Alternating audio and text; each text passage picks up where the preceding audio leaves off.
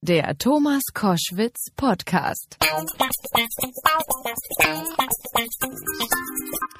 Jeden Abend ab 0 Uhr sehen wir im Privatfernsehen und zwar auf Six den Mann, den ich jetzt bei Koschwitz zum Wochenende am Telefon habe, einen alten Freund, den ich sehr mag. Jochen Bendel hat in diesem Jahr den dritten Platz beim Dschungelcamp belegt und moderiert aktuell sehr lustig die Show Promi Big Brother Late Night.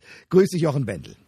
Grüß dich, Thomas. Freut mich total, dass äh, wir uns mal wieder persönlich sprechen. Wir kennen uns schon sehr, sehr lange und äh, ja, das macht immer Spaß, deine Stimme zu hören und mit dir zu sprechen. Ja, ich äh, kann das nur zurückgeben. Du hast von 2003 bis 2005 äh, mhm. schon so eine derartige Late-Night-Show äh, mhm. bei den anderen Big Brother-Folgen moderiert. Ja, das ist richtig. Dich zieht's immer wieder zu Big Brother. Wieso? Big Brother ist für mich natürlich schon ein wahnsinnig langes Thema, weil es ein unheimlich spannendes Fernsehformat ist. Also die Idee dahinter, die gibt es schon über zehn Jahre. Und die meisten von uns, die kennen ja quasi nur die erste Staffel mit Jürgen und Slatko und Alida. Und dann hört es schon auf bei den meisten. Aber Big Brother geht wirklich äh, schon sehr, sehr lang und ideenreich auch fleißig weiter. Und mir hat das immer schon viel Spaß gemacht, die Bewohner und das Geschehen im Haus zu durchleuchten und zu analysieren. Du bist ja nun selber, sagen wir mal, auch nicht gerade bei Big Brother, aber im Dschungel gewesen. Worin, mhm. worin besteht der Hauptunterschied zwischen Dschungel und Big Brother? Mhm. Erstmal war Big Brother immer der Grund, dass ich nie in den Dschungel gegangen bin, weil ich die Show und das Format Reality natürlich gut kannte und immer gesagt habe, oh, oh, das werde ich mir erstmal nicht antun. Ich kenne das quasi von hinter den Kulissen. Ich weiß nicht, ob ich da vorne mitmachen will. Aber der Hauptunterschied ist, ähm, dass man im Dschungel nicht eingesperrt ist. Man ist wirklich draußen in der freien Natur. Man ist wirklich im Urwald. Man hat da ein bisschen, sage ich mal, mehr Freiraum. Man sitzt nicht so eng aufeinander. Der psychische Druck ist da nicht so groß. Und vor allen Dingen, man wird nicht wirklich 24 Stunden nonstop von den Zuschauern überwacht. Das funktioniert ja bei Big Brother. Also die Kameras laufen 24 Stunden, es gibt einen Livestream 24 Stunden, die Zuschauer können das immer sehen, die können dich immer beobachten und da kannst du halt wirklich nichts verbergen und wirklich nichts verstecken. Das ist der große Unterschied. Äh, bevor wir auf die Quoten kommen, die in diesem Jahr sehr gut sind, weil das letzte Jahr mhm. mit Olli Pocher war leider eine Katastrophe. Jetzt macht ja. Äh, also, Ach ja. Ach ja. macht, läuft es deutlich viel besser und viel schöner. Will ich noch auf etwas kommen. Äh, du selber würdest ja. aber nie ins, ins Haus bei Big Brother ziehen, aus diesen Gründen? Naja, Genau, also dadurch, dass ich die Show natürlich aus meiner Westentasche kenne, bin ich da viel zu befangen. Also ich könnte da nie mitmachen, einfach weil ich viel zu sehr weiß, wie sich so eine Show anfühlt, wie sich das von der Machart anfühlt. Das wäre ja so, wie wenn ein Spitzenkoch die ganze Zeit immer nur in seinem eigenen Restaurant essen würde, immer nur die gleichen Gerichte jeden Abend. Das würde der auch nicht machen. Da geht man ja auch in andere Restaurants, um andere Sachen zu probieren und zu essen. Und so war das bei mir ja auch im Dschungelcamp. Also letztendlich war für mich für die Teilnahme für Australien entscheidend, dass ich einfach gut aufgestellt war, dass es mir gut ging, dass ich nichts zu verkaufen hatte, nichts zu bewerben, keinen finanziellen Druck. Ich wollte mir das echt wirklich mal anschauen und das genießen. Und das könnte ich, glaube ich, bei Big Brother gar nicht. Da bin ich viel zu viel äh, sendungsaffin. Also ich würde immer denken, was machen die jetzt, was schneiden die jetzt, wie sieht es aus? Und ja. da könnte man sich ja gar nicht entspannen. Da würden die Zuschauer sagen, was will denn der da eigentlich? Okay. Gut, also entspannen könnte ich mich in beiden Formaten nicht, aber egal. Kommen wir zu einer prominenten Teilnehmerin, äh, Claudia Effenberg. Das mhm. ist ja die noch Ehefrau von Stefan Effenberg. Ja. Und den hattest du vergangene Woche am Telefon. Äh, was mhm. hat der zum Verhalten seiner Claudia erzählt?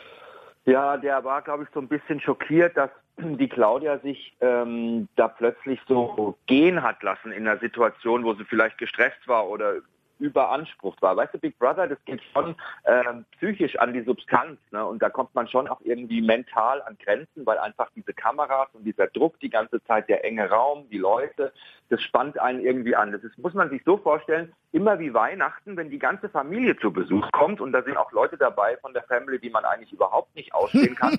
man hockt die ganze Zeit im Wohnzimmer ja. und irgendwann mal, Thomas, explodiert die Bombe. Das ja. ist doch immer so. Ja. So ist es da laufend, dieses Gefühl. So müssen sich die Zuhörer das vorstellen.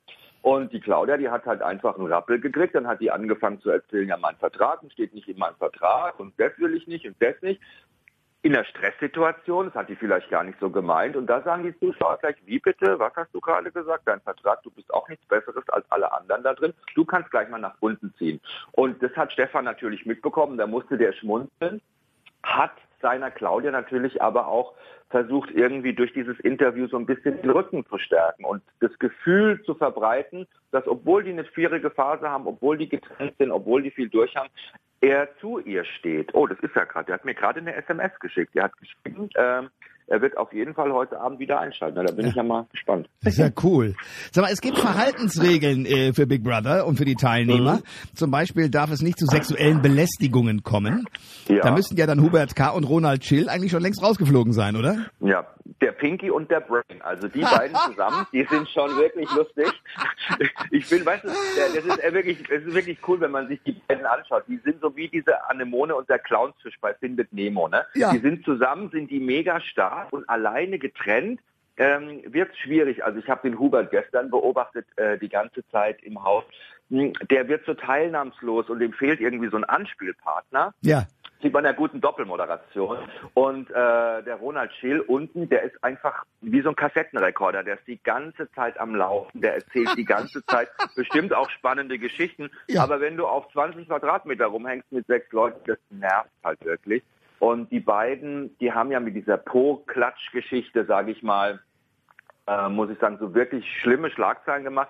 Ich muss den Hubert da in Schutz nehmen. Der Hubert hat halt einfach auf den Po von Fehler gehauen, weil sie ihn so schön hochgestreckt hat und hätte sich eigentlich im Grunde auch gleich bei ihr entschuldigt.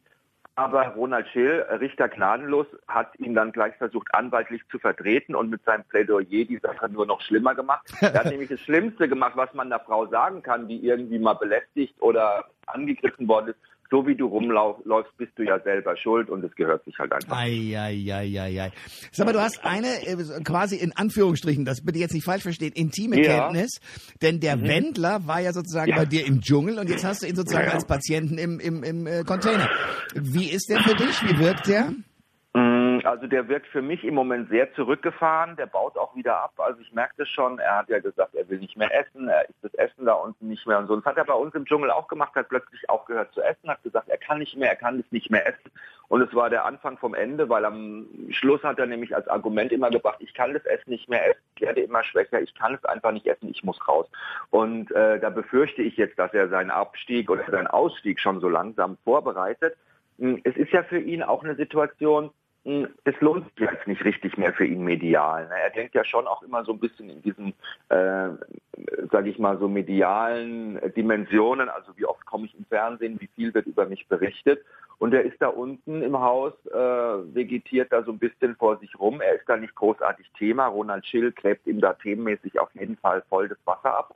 Und ich glaube, er merkt so, uh, ich bin zwar dabei, ich krieg nichts zu essen, ich habe auch im Grunde jetzt nichts mehr davon äh, entweder wählen sie mich alle schnell raus oder ich mache einen Abgang. Also das ist die Frage. Wobei Abgang selber könnte er sich nicht mehr erlauben. Also er muss es jetzt aussitzen und ich glaube auch, das ist die gerechte Strafe für all das, was er uns in Australien angetan hat. Wobei, äh, kannst du mir mal, kannst du mir bitte mal den Wendler erklären? Ich verstehe ihn nicht.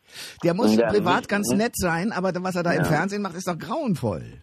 Naja, weißt du, ich denke mir halt einfach, er ist ein wahnsinnig auf der einen Seite sensibler, ähm, empathischer Mensch, der sich wirklich auch Gedanken macht um andere, der auch mal nachfragt, wie geht's dir, was machst du, wie fühlst du dich, äh, der tolle Musik komponiert, der Liedertexte schreibt. Ich meine, das kannst du ja nur machen, wenn du irgendwie auch so eine Seelenseite hast. Ne? Hm. Und auf der anderen Seite mutiert der, wenn eine Kamera angeht, so ein, hm, weiß ich nicht, Freak. Ne? Also ich vergleiche den immer mit so Transformer-Autos. Ja, das ist eigentlich, das ist eigentlich so ein ganz biederer, spießiger VW Golf. Ja, und in dem Moment, wenn eine Kamera kommt, dann ja. zerlegt er sich in so ein Riesending. Ja, ja. Und du denkst du, wow, wer ist das jetzt eigentlich? Der Wendler. Und in Wirklichkeit ist er aber, ich würde mal sagen, äh, respektabler guter Durchschnitt. Und ich würde mich immer freuen, wenn man diesen respektablen, guten Durchschnitt öfter sieht, wenn er den öfter zeigt.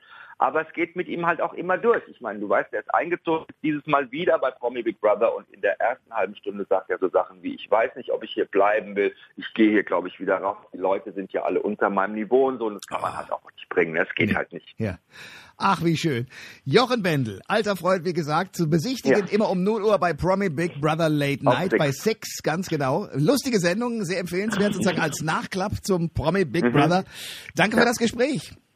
Lieber Thomas, ich danke dir. Viel Erfolg und eine tolle Woche noch. Ne? Tschüss, schönes Wochenende. Alle Informationen zur Sendung gibt es online auf thomas-koschwitz.de.